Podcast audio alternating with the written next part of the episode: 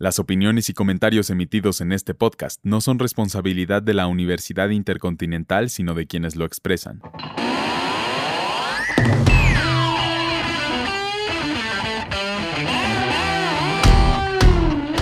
Hola, bienvenidos al Week Podcast.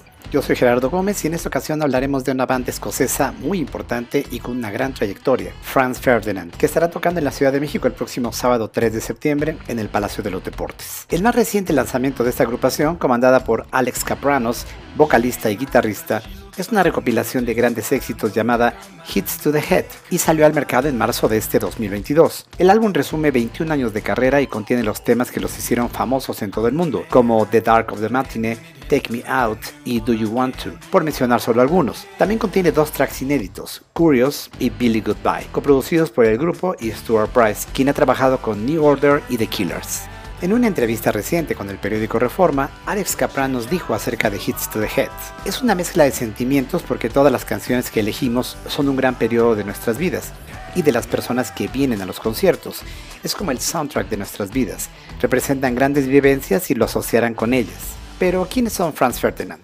Es una banda escocesa formada en Glasgow en 2002 y estuvo integrada originalmente por Alex Capranos en la voz y guitarra, Nick McCarthy en la guitarra y teclados, Bob Hardy en el bajo y Paul Thompson en la batería. Posteriormente, Julian Corey y Dino Bartot se unieron en 2017 cuando salió McCarthy y en 2021 Thompson dejó la banda y lo sustituyó Audrey Tate. Se les considera una banda post-punk. Han ganado múltiples premios entre los que se incluyen dos Brit Awards y han colocado muchos sencillos en el UK Top 20. Su álbum debut homónimo de 2004 ganó el Mercury Prize y fue nominado como mejor álbum alternativo en los Grammy y contenía dos de sus grandes canciones, Darts of Pleasure y Take Me Out. Esta última se convertiría en su canción más representativa. Su segundo álbum titulado You Could Have It So Much Better tuvo un éxito similar y llegó al top 10 en muchos países. El tercer álbum Tonight, Franz Ferdinand, llegaría cuatro años después, en 2009, y llegó con un cambio de estilo más orientado al dance. De nuevo tardarían otros cuatro años para editar un nuevo álbum, el cuarto en su discografía, Right Thoughts, Right Words, Right Action, en 2013, ya sin el éxito de sus primeras grabaciones. En 2015, Franz Ferdinand y una banda norteamericana llamada Sparks formaron el grupo